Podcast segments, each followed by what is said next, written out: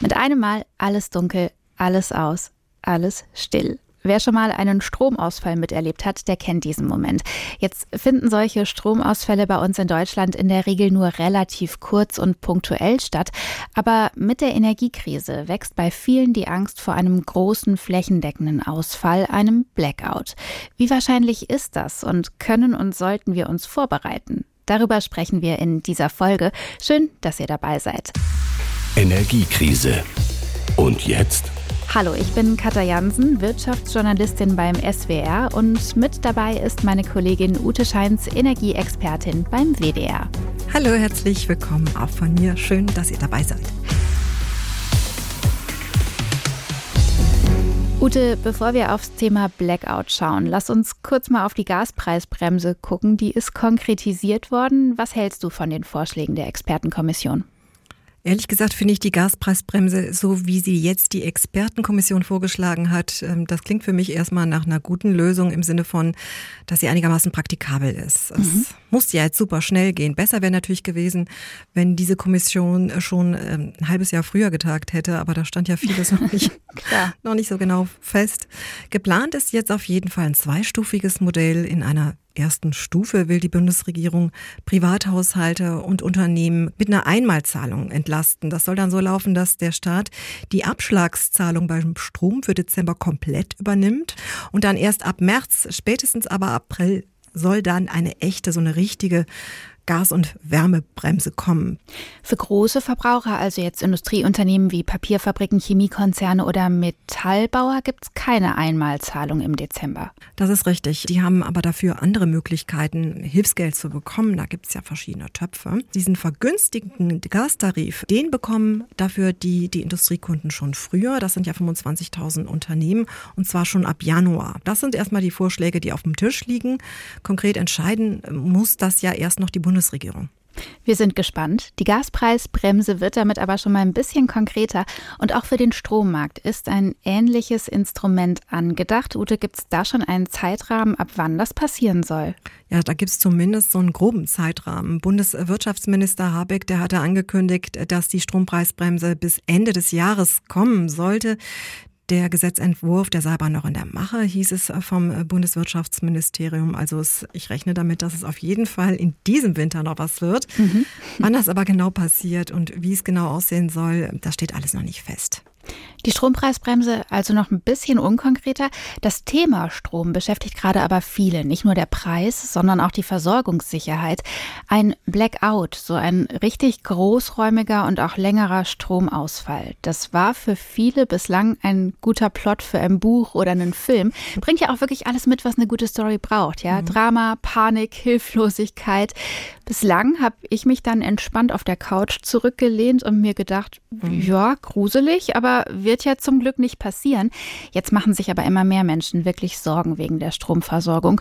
Notstromaggregate gehen weg wie Schokoeis und dann gibt es aktuell auch immer mehr Experten, die wirklich raten, Leute, bereitet euch ein bisschen vor, es ist vielleicht nicht super wahrscheinlich, aber es könnte einen Blackout geben. Gerade erst hat zum Beispiel Robert Schmidt, das ist der Einsatzleiter und Präsident des medizinischen Katastrophenhilfswerks, gesagt, die Menschen sollen sich auf einen Stromausfall vorbereiten und sich einfach mal mit dem Thema auseinandersetzen. Genau das wollen wir jetzt tun. Und von uns gibt es übrigens jede Woche immer donnerstags eine neue Folge. Abonniert uns also gerne, dann bekommt ihr auch direkt eine Benachrichtigung, wenn die nächste Folge online ist. So verpasst ihr kein spannendes Energiethema mehr. Wir malen uns jetzt mal folgendes Szenario aus. Das ist Mittwoch, der 23. November, sagen wir 7.10 Uhr morgens. Da stehe ich im Normalfall gerade in der Küche vor der Kaffeemaschine. So, und zack, Strom weg, Licht aus. Anzeigen an Backofen und Mikrowelle, wo ich jetzt normalerweise die Uhrzeit sehen würde, aus. Straßenlaterne vom Küchenfenster, dunkel. Radio verstummt. Ich wäre ordentlich irritiert. Ute, ein paar Sachen bin ich gerade schon durchgegangen, aber vielleicht kannst du die Liste mal vervollständigen. Was geht bei mir zu Hause jetzt alles nicht mehr? Ja klar, erstmal alles, was irgendwie an der Steckdose hängt. Aber die Heizung zum Beispiel, die dürfte meistens auch nicht mehr funktionieren, denn Öl- und äh, Gaszentralheizungen, eine Elektroheizung haben ohne elektrischen Strom meistens keine Steuerung mehr. Kein Zündfunken und auch die Umweltpumpe funktioniert dann meistens nicht mehr.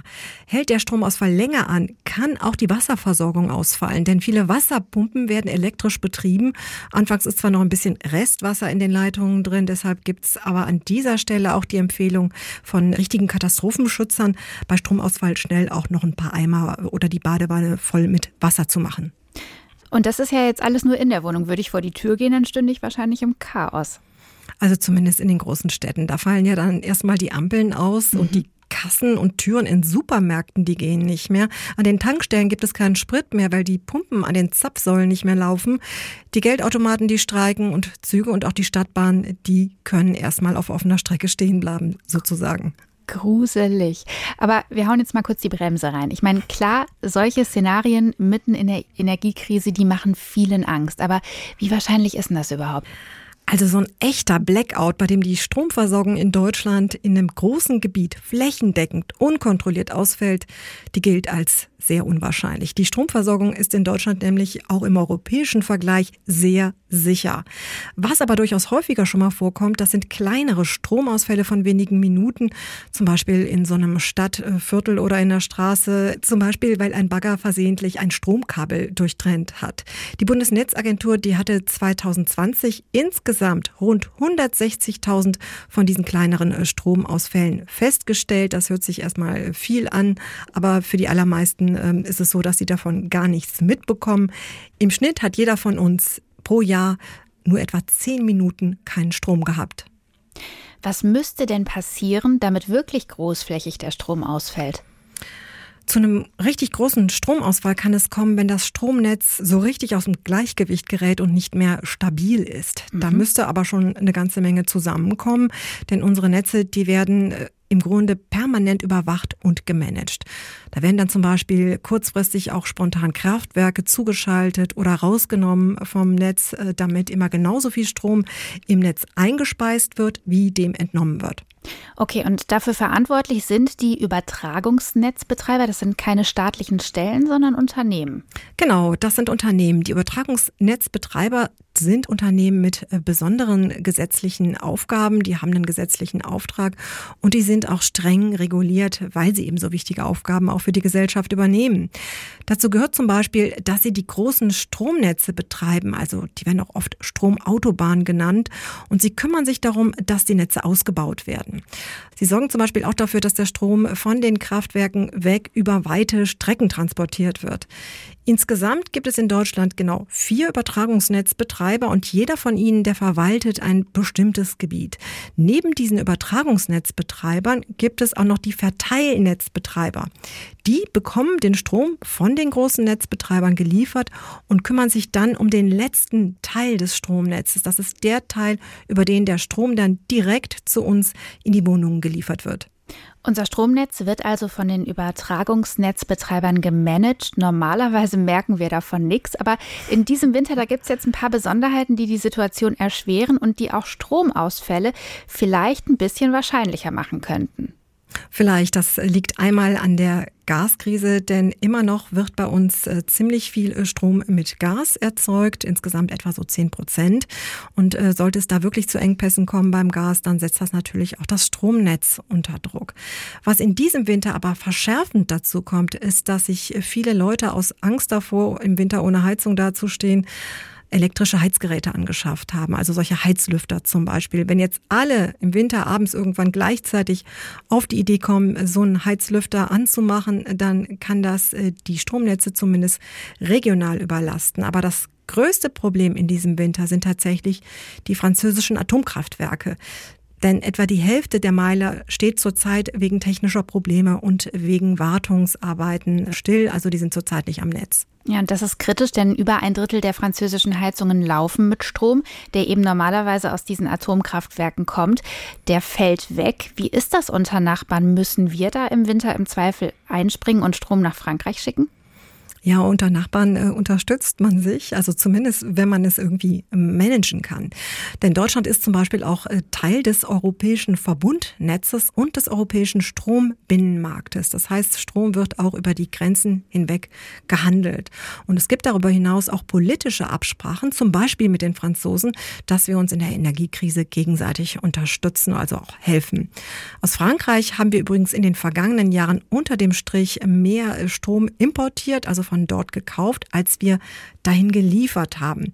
In diesem Jahr ist es äh, tatsächlich im ersten Mal wegen der Probleme mit den Atomkraftwerken in Frankreich zum ersten Mal seit 30 Jahren andersrum gewesen. Dazu hat das Statistische Bundesamt erst vor wenigen Wochen eine Auswertung geliefert. Und wie weit geht dieses Einspringen unter Nachbarn dann? Wird bei uns im Zweifel der Strom abgestellt, um Frankreich zu beliefern? Das ist äh, eine wirklich spannende Frage. Das Bundeswirtschaftsministerium hatte mir dazu gesagt, dass in Deutschland äh, nicht einfach so äh, Industriekunden oder Verbraucher abgeschaltet werden, nur damit wir ausreichend Strom nach Frankreich liefern können. Das ist das eine. Dazu kommt aber auch, dass bevor in Frankreich das Netz zusammenbricht, weil dort zu wenig Strom produziert wird, zu wenig Strom im Markt ist, würde es in Frankreich zu kontrollierten Abschaltungen kommen. Das hatte der französische Übertragungsnetzbetreiber so auch angekündigt erst neulich. Trotzdem haben natürlich auch die Übertragungsnetzbetreiber hier bei uns in Deutschland die Situation in Frankreich genau im Blick und letztlich muss man offen auch sagen, ist es auch bei uns in Deutschland so, wenn der Strom überregional knapp würde, kann es oder könnte es im Worst Case auch stundenweise bei uns zu kontrollierten Abschaltungen in bestimmten, in bestimmten Regionen kommen. Das wäre aber auch tatsächlich nur die allerletzte Karte, die man in so einem Fall zückt. Man muss aber auch wissen, dass die französischen Probleme, die verschärfen die möglichen Probleme, die es auch bei uns geben könnte, weil eben der Strom derzeit in Europa Richtung Frankreich gesaugt wird. Und das hat auch Auswirkungen bei uns ähm, auf den deutschen Strommarkt. Jede Menge Szenarien und wenn dann Gedankenspiele. Und irgendwie müssen sich die Netzbetreiber gerade ja auf diesen Winter inmitten der Energiekrise vorbereiten, ohne so ganz genau zu wissen, was da auf sie zukommt. Wie sie das machen, darüber wollen wir sprechen mit Dr. Frank Reier. Er ist Leiter der Systemführung bei Amprion. Das ist einer der großen vier deutschen Übertragungsnetzbetreiber.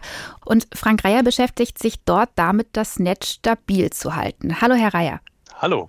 Sie haben ja in den vergangenen Wochen und Monaten Sonderanalysen, also Stresstests gemacht und durchgerechnet, wie das Netz unter welchen Bedingungen funktionieren würde. Auf Basis dieser Datengrundlage, wie bereiten Sie sich jetzt auf diesen doch etwas besonderen Winter vor?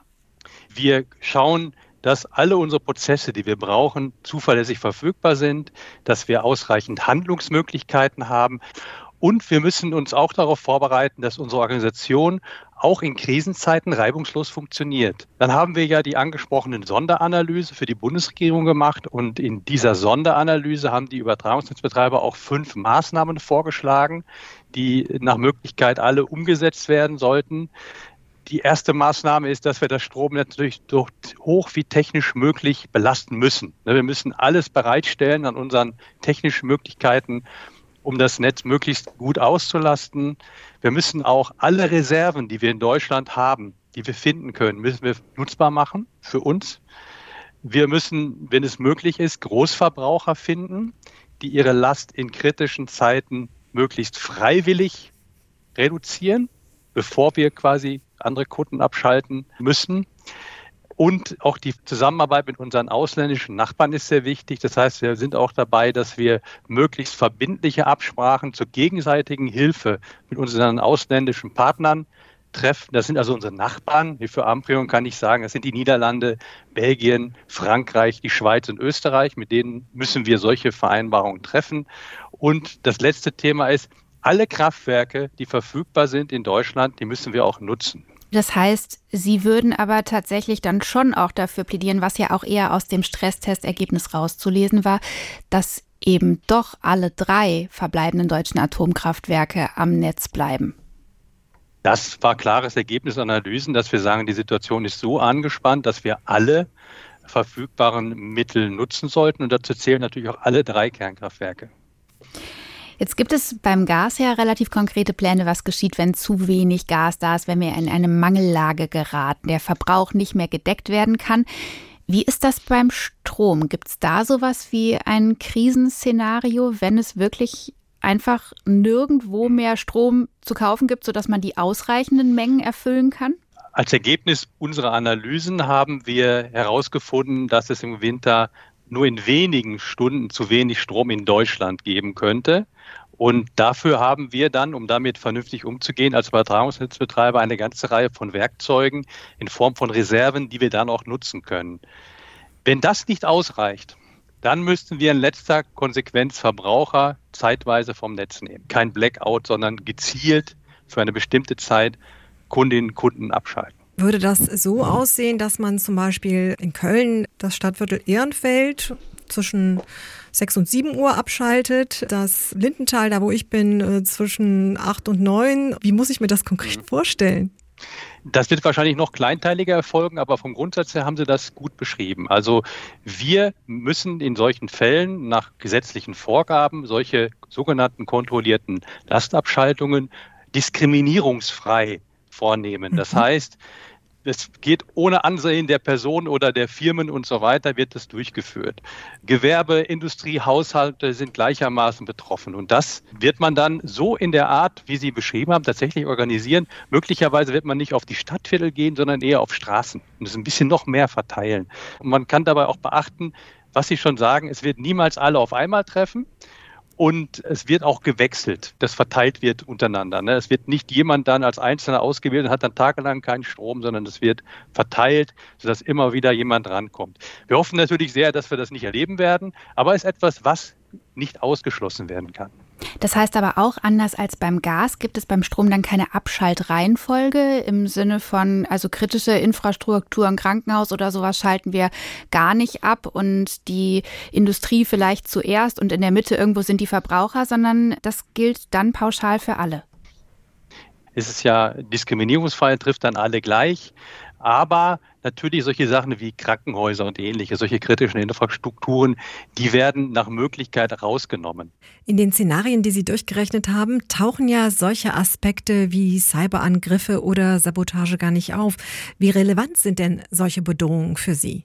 Das ist für uns auch ein sehr relevantes Thema. Ich denke, aufgrund der gerade aktuellen Ereignisse, die wir beobachten, wird es immer virulenter für uns alle. Wir betreiben ja kritische Infrastruktur und sind natürlich seit vielen Jahren mit solchen Themen beschäftigt und bereiten uns auf eine ganze Reihe von Bedrohungsszenarien zu oder haben uns darauf schon vorbereitet, sind aber auch eng in Abstimmung mit den Sicherheitsbehörden zum Schutz kritischer Infrastruktur. Ich kann Ihnen leider jetzt keine Details mehr sagen dazu, weil es ja gerade darum geht, dass man die Systeme, Infrastrukturen bestmöglich schützen muss.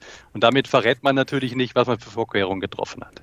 Ich würde jetzt aber vermuten, so im Vergleich zu den, naja, in gewisser Weise ja abschätzbaren Szenarien, die wir jetzt für den Winter entwickelt haben und kennen, wäre eine Sabotage, ein Angriff auf die Infrastruktur ja sowas wie eine Steilvorlage für einen Blackout, oder? In schlimmster Konsequenz ja. Da müsste man aber auch schon sehr viele Sachen gleichzeitig machen, dass es wirklich zum Blackout käme. Eher ist es so, dass durch ein großes Naturereignis ein Blackout entsteht. Ne? Also Unwetter mit schlimmsten Stürmen, die dazu führen, dass massenhaft gleichzeitig Strommasten umknicken und so weiter, weil man da auch nichts gegen machen kann in dem Sinne und sich nicht richtig darauf vorbereiten kann. Und wenn Sie das mal übertragen, wenn man natürlich die Sabotage so weit treibt, dass man damit vergleichbar wäre, dann kann das natürlich passieren. Wie gut, sagen Sie, sind die Übertragungsnetzbetreiber geschützt vor diesen Bedrohungen oder glauben Sie, dass wir uns da im nächsten Winter anders aufgestellt haben werden? Ich glaube, wir sind angemessen gut geschützt. Natürlich bereiten wir uns bei diesen Themen der physischen Sicherheit und auch der Cyberattacken darauf vor, möglichst das zu vermeiden.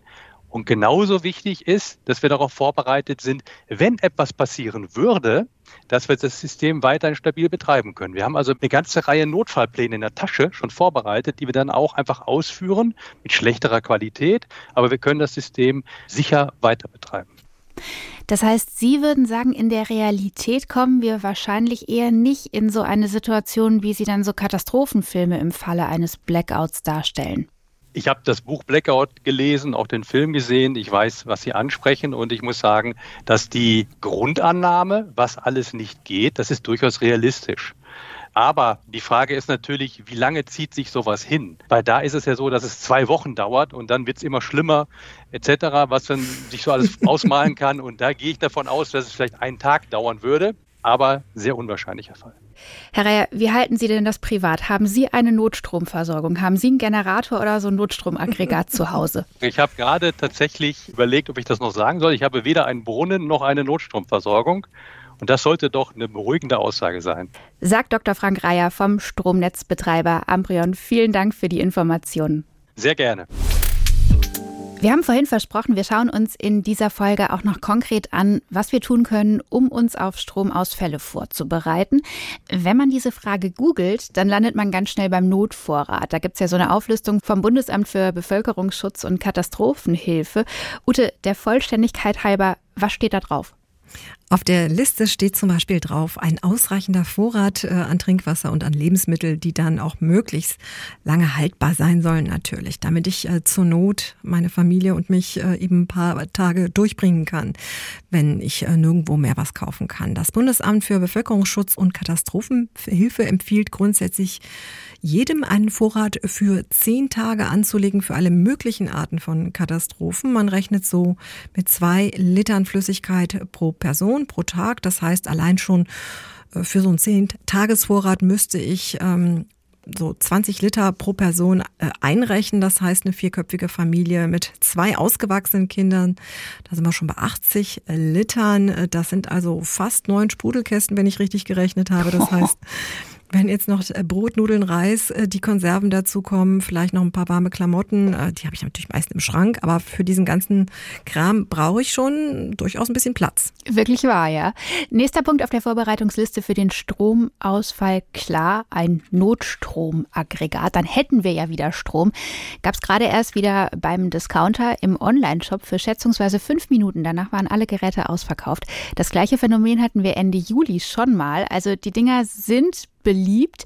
Jetzt hat uns eben Frank Reier vom Übertragungsnetzbetreiber Amprion schon gesagt, er privat hat keinen zu Hause. Für ihn ist es keine Option. Ich kenne aber tatsächlich immer mehr Menschen, die so einen Generator besitzen. Gut, jetzt manche schon länger, weil sie den für Festivals oder eine Baustelle brauchten. Meine Eltern haben sich vor ein paar Monaten einen gekauft, wirklich aus der Situation heraus, weil sie sich damit besser fühlen. Wie siehst du das, Ute? Macht das Sinn, sich sowas anzuschaffen? Also ich finde solche Stromerzeuger technisch äh, spannend, äh, aber ich würde mir sowas nicht selber anschaffen. Zumindest nicht, um mich damit auf einen Stromausfall jetzt dezidiert vorzubereiten, weil ich einen flächendeckenden Stromausfall nach wie vor, ähm, der jetzt äh, länger als ein paar Stunden dauert, ehrlich gesagt immer noch für sehr unwahrscheinlich halte. Der Energieexperte Reinhard Loch von der Verbraucherzentrale, den frage ich immer bei den technischen Fragen, der sieht aber bei den Notstromaggregaten auch noch eine Reihe von anderen Problemen. Sie können auf keinen Fall als Laie einfach ein Notstromaggregat ans Hausnetz anschließen. Das ist schon mal das Erste. Da brauchen Sie auf jeden Fall einen Elektriker und das ist auch eine größere und aufwendigere Sache. Notstromaggregate sind eigentlich dafür da, dass man im Außenbereich, beispielsweise im Campingbereich oder insbesondere bei Baustellen, Maschinen mit Strom versorgt, wo einfach kein Netz liegt. Also so ein Notstromaggregat für den Haushalt ist eher nicht so die beste Lösung aus Sicht der Verbraucherschützer zumindest. Was anderes ist es natürlich äh, zum Beispiel für so einen landwirtschaftlichen Betrieb, Gewerbebetriebe und so weiter, Krankenhäuser, die haben es ja sowieso kritische Infrastrukturen. Da ist es ja eh Pflicht, dass sie für die Stromversorgung Notlösungen haben. Wobei, ich muss echt sagen, ich denke trotzdem immer noch drüber nach, mir so ein Notstromaggregat zu kaufen. Dich nicht überzeugen können? Ich, ich, weiß nicht. Nee, auch wenn ein Blackout jetzt nicht super wahrscheinlich ist. Ja, aber wenn es passiert, dann hätte ich wenigstens irgendeine Möglichkeit, Strom fürs Handy, für den Laptop und so zu generieren. Und so geht es ja schon einigen Menschen. Also wenn ich auf Nummer sicher gehen will und ein Notstromaggregat kaufen, wie funktionieren die? Worauf muss ich achten? Die Antwort hat mir Reinhard Lauch, äh, obwohl er selber überhaupt kein Fan äh, von den Dingern ist, ganz locker aus dem Ärmel geschüttelt. Im Grunde genommen ist es ein normaler Motor, der mit Benzin oder Diesel betrieben wird und dann eben angeschlossen ein elektrischer Generator, der 230 Volt produziert, mit dem ich dann eben Geräte betreiben kann. Aber man kann A, kein ganzes Hausnetz damit ersetzen. In der Regel reicht die Leistung dann auch gar nicht aus. Dann sind diese Geräte natürlich auch laut. Also der Nachbar wird sich bestimmt freuen, wenn man so ein Notstromaggregat länger betreibt. Die Lautstärke liegt ja etwa beim Rasenmäher. Äh, und Sie dürfen natürlich nicht vergessen, man muss ja auch Abgase abführen, man muss für Frischluft sorgen. Man darf eigentlich bestimmte Brennstoffe gar nicht im, im eigenen Bereich lagern, in der Garage oder im Keller. Und es sind auch nicht alle Geräte für den Anschluss an Notstromaggregate geeignet ob ich empfindliche Haushaltsgeräte anschließen kann. Zum Beispiel meinen Laptop. Das muss ich alles vorher, vor dem Einkauf klären. Also mir nicht irgendwo so ein Ding einfach aus dem Netz bestellen, sondern am besten zum Fachbetrieb oder sich von einer Fachfrau, Fachmann beraten lassen, äh, weil ich mir sonst auch die Geräte kaputt schreddern kann. Also elektronisch gesehen. Gut, und ich glaube, ob man so ein Notstromaggregat in Erwägung zieht oder nicht, das hängt auch total davon ab, wie man lebt. Weil bei mir, wir wohnen eher ländlich, relativ viel Platz, gleichzeitig nicht so viel Infrastruktur außenrum. Hier gäbe es im Ernstfall wahrscheinlich nicht so schnell Hilfe von außen. Dafür würde uns ein Generator hier aber auch nicht stören, ja, weil, also da finden wir schon noch einen Platz für. Und wenn ich den auf der Terrasse anwerfe, dann beschweren sich wahrscheinlich auch eher nicht die Nachbarn, weil hier mäht oder sägt sowieso ständig einer. Also bei mir in der Dachgeschosswohnung, mitten in der Großstadt. Äh, da würden mir die Nachbarn vermutlich relativ schnell auf den Füßen stehen, wenn ich äh, so ein Ding da vom Haus auf der Straße aufstelle und da ordentlich Radau mitmachen. Tja, und dazu kommt ja auch Benzin, was ich dafür brauche, das in der Garage oder im Keller zu lagern. Ähm, das scheitert bei mir schon daran, dass ich äh, weder Keller noch Garagenplatz habe. Mhm. So, das zum Thema Notstromaggregat. Jetzt würde ich mal vermuten, bei einem Stromausfall hilft mir ansonsten pauschal vieles, was ich beim Campen auch gut brauchen kann. Also Taschenlampen, Kerzen, Powerbank fürs Handy, Batterien fürs Radio, Campingkocher. Ute, hast du noch irgendwas Überraschendes gefunden bei deiner Recherche? Ja, tatsächlich hätte ich das Bargeld vergessen, weil ich alles mit der Karte mittlerweile oder das meiste mit der Karte zahle. Also Bargeld ähm, einen kleinen Bargeldvorrat zu Hause anzulegen, das ist auf jeden Fall eine gute Idee, weil es mit dem Geldziehen schwierig wird. Bargeld haben für alle Fälle, das ist auf jeden Fall eine gute Idee und es auch gut verstecken. Und auch wenn es banal ist, aber ich finde hilfreich bei Notfällen ist immer wissen, wo was liegt. Das ist was, was ich mir jetzt für unser Zuhause tatsächlich auch mal vorgenommen habe. Also Batterien, Kerzen, Taschenlampen mal zusammensammeln, irgendwo an einen logischen Platz legen, wo man sie im Dunkeln dann im Zweifel auch schnell findet. Wobei auch da ist es ja so, ne, für eine Weile funktioniert das Handy ja noch. Also um mal kurz zu leuchten und alles zu suchen, würde das mit Sicherheit reichen. Ich glaube, manchmal ist das einfach auch so ein bisschen dieser psychologische Faktor, das Gefühl, vorbereitet zu sein. Fassen wir mal zusammen. Blackout, ein flächendeckender, längerer Stromausfall in Deutschland, ist nicht besonders wahrscheinlich, auch wenn in diesem Winter einige Faktoren verschärfend aufs Stromnetz wirken. Vorübergehend mal Strom weg, das kann aber durchaus passieren und auch ein Blackout ist am Ende eben möglich. Man kann sich ein Stück weit darauf vorbereiten, einen Notvorrat an Wasser und Lebensmitteln zu Hause haben. Das macht einfach Sinn. Wie viel man sich darüber hinaus bereitlegen möchte, das hängt einfach stark vom Typ und auch von den Lebensumständen ab. Wichtig ist an der Stelle, finde ich, nicht von der Panik leiten lassen, sondern wirklich durchgehen, was brauche und will ich im Notfall verfügbar haben. Jede Woche bekommen wir einen Haufen tolle Mails von euch. Vielen Dank dafür mal an dieser Stelle. Wenn ihr uns schreiben wollt, dann tut das an energiekrise.ard.de. Da sind uns eure Fragen, Ideen, Anregungen immer herzlich willkommen. Und genau diesem Postfach widmen wir uns auch jetzt. Heute monothematisch, denn es kam super viel zur Gaspreisbremse. Klar, brennendes Thema gerade. Deshalb versuchen wir jetzt mal ein bisschen mehr Klarheit zu schaffen. Eine Frage, die gleich mehrere gestellt haben. Der Vorschlag der Expertenkommission, der sieht ja vor, dass der Staat im Dezember die Abschlagszahlungen für die meisten Gaskunden übernimmt. Im Zwischenbericht der Kommission steht, Referenzmonat soll der September sein. Aber warum, fragen sich viele. Warum nicht gleich der Dezember? Und was ist, wenn ich jetzt im September zum Beispiel im Urlaub war oder noch gar nicht geheizt habe? Ute, wie schaut es dann aus? Also These, vermutlich ist das so geregelt worden, damit niemand auf die Idee kommt, äh, jetzt im Oktober besonders viel zu heizen und so die Abschlagszahlungen für Dezember dann künstlich in die Höhe zu treiben, damit äh, die Kompensation entsprechend groß ausfällt. Mhm. Der Kommission ging es aber nach eigenen Aussagen darum, für die erste Stufe der Entlastung jetzt eine ganz äh, schnelle Lösung zu finden, damit es auch in diesem Jahr überhaupt zu einer Entlastung kommt. Selbst wenn das jetzt alles nicht so besonders äh, gerecht geregelt worden ist, also eher so die Variante Quick and Dirty. Und wenn man jetzt ähm, sich Sorgen macht, äh, dass man ja im September gar nicht geheizt hat, ist es auch nicht so schlimm, denn die Versorger, die haben die Abschläge ja in der Regel auf der Basis berechnet von dem Verbrauch der, des vorherigen Zeitraums, also der Vormonate, ist ja meistens ein Jahr. Und daraus kalkulieren sie dann die Abschläge für das, für das Folgejahr. Also da schlägt dann der September nicht mehr ganz so doll ins Gewicht. Eine weitere Frage, die bei uns mehrfach gestellt wurde, werden eigentlich nur Gaskunden entlastet? Also was ist jetzt mit Öl- oder Holzheizungsbesitzern? Auch da ist es ja massiv teurer geworden. Ja, aber die gehen da leider erstmal leer aus. Es sollen über diese Gaspreisbremse bisher tatsächlich nur Gas- und Fernwärmekunden entlastet werden. Das stimmt. Mhm. Ich kann auch verstehen, dass jetzt äh, als Besitzer einer Ölheizung man das als super unfair empfindet, denn auch äh, beim Heizöl hat sich ja der Preis im Vergleich äh, zum Vorjahr mehr als verdreifacht. Trotzdem ist das immer noch eine andere Nummer als beim Gas. So meine Meinung. Denn äh, die Gastarife für die Haushalte, die sind teilweise noch deutlich stärker gestiegen. Und das Ausmaß der ganzen Preissteigerung, muss man auch sagen, ist ja beim Gas noch gar nicht im kompletten Umfang bei den Kunden überhaupt angekommen. Also die Preissteigerungen, die dürften auch zum Teil erst sich richtig in den nächsten, im nächsten Jahr noch bemerkbar machen. Deswegen läuft ja auch diese Gaspreisbremse deutlich länger. Die Situation beim Öl ist da insofern auch ähm, ein bisschen anders, dass Öl ja grundsätzlich verfügbar bleibt, während wir beim Gas da deutlich knapper insgesamt sind. Kleiner Trost vielleicht für alle, die jetzt ähm, außen vor bleiben. Von der Strompreisbremse können ja dann alle zum Beispiel profitieren, wenn sie denn kommt demnächst und bald. Das dürfen wir nicht vergessen. Es gibt zusätzlich aber auch noch eine ganze Reihe von anderen Hilfen für Leute, die jetzt nicht mehr klarkommen oder bei bei denen es sehr, sehr eng ist. Zum Beispiel das Wohngeld wird ja ausgeweitet, sodass mehr Leute Wohngeld empfangen können und das Wohngeld selber wird äh, hochgeschraubt.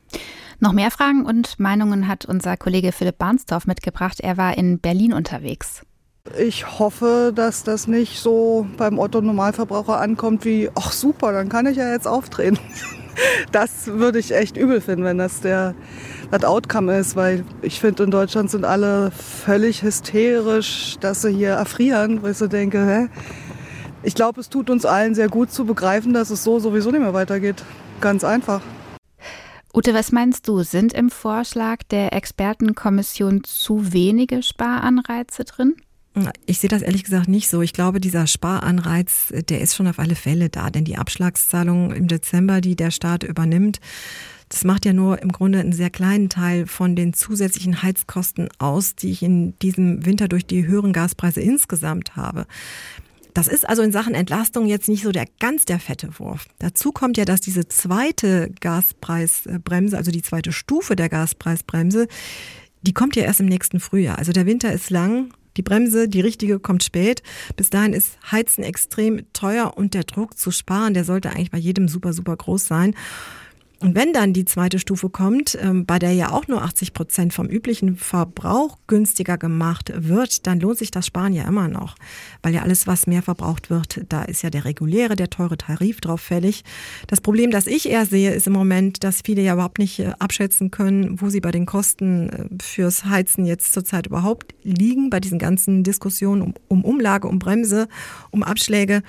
Also das heißt, es ist so ein bisschen ein Blindflug äh, für viele Leute. Das ist so, als würde ich dir ein Rabattschild irgendwo hinpappen und sagen, 30 Prozent wird erstattet, aber du weißt nicht, was der Grundpreis ist. Das Erste, was mir dazu einfällt, ist natürlich die Gerechtigkeit was wahrscheinlich der Zeit jetzt auch geschuldet ist. Aber ähm, da denke ich schon jedes Mal drüber nach, wie kann man das gerechter aufteilen.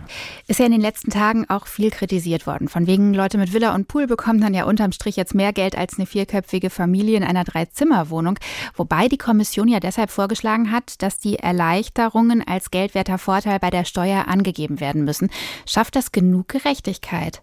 Also ich finde, es schafft zumindest mehr Gerechtigkeit. Die gerechteste Lösung, die wäre natürlich, wenn jeder so viel Unterstützung haargenau bekommt, wie er tatsächlich nur braucht. Aber das 100 Prozent gerecht umzusetzen, das wäre wahnsinnig aufwendig und bürokratisch gewesen. Das hätte ewig gedauert. Am Ende sind diese Entlastungen, das müssen sie auch sein, immer ein Kompromiss zwischen dem, was hilft, was fair ist und was sich eben auch schnell und einfach umsetzen lässt. Aber dadurch, dass äh, die Entlastung äh, versteuert wird, haben wir ja so einen gewissen Ausgleich, weil eben Gutverdiener von diesen Entlastungen weniger profitieren als diejenigen, äh, die nur wenig Geld zur Verfügung haben. Von daher sehe ich schon eine soziale Komponente. Und wie gesagt, wir dürfen nicht vergessen, dass es ja gerade für Leute mit wenig Geld noch eine, eine Reihe von anderen Hilfen gibt. Aber man sieht schon das Thema Gaspreisbremse und das Zwei-Stufen-Modell, das gerade diskutiert wird, das wird uns noch eine Weile beschäftigen. Jetzt ist erstmal spannend, was die Politik aus dem Expertenvorschlag macht. Noch ist die politische Entscheidung ja nicht getroffen. Entsprechend ist noch Zeit und Gelegenheit nachzubessern oder auch zu verschlechtern. Wir gucken hier im Podcast auf jeden Fall in den kommenden Folgen immer mal wieder drauf und ordnen ein, was da gerade passiert. Ja, und damit machen wir für diese Woche den Sack zu. Ute, vielen Dank, dass du dabei warst. Mir hat das Thema super viel Spaß gemacht. Es war aber auch sehr herausfordernd. Und euch vielen Dank fürs Zuhören. Habt eine gute Zeit. Bis zum nächsten Mal. Energiekrise. Und jetzt? Produziert für die ARD von SWR, WDR, HR und RBB. Alle Folgen und weitere Podcasts gibt's in der App der ARD Audiothek.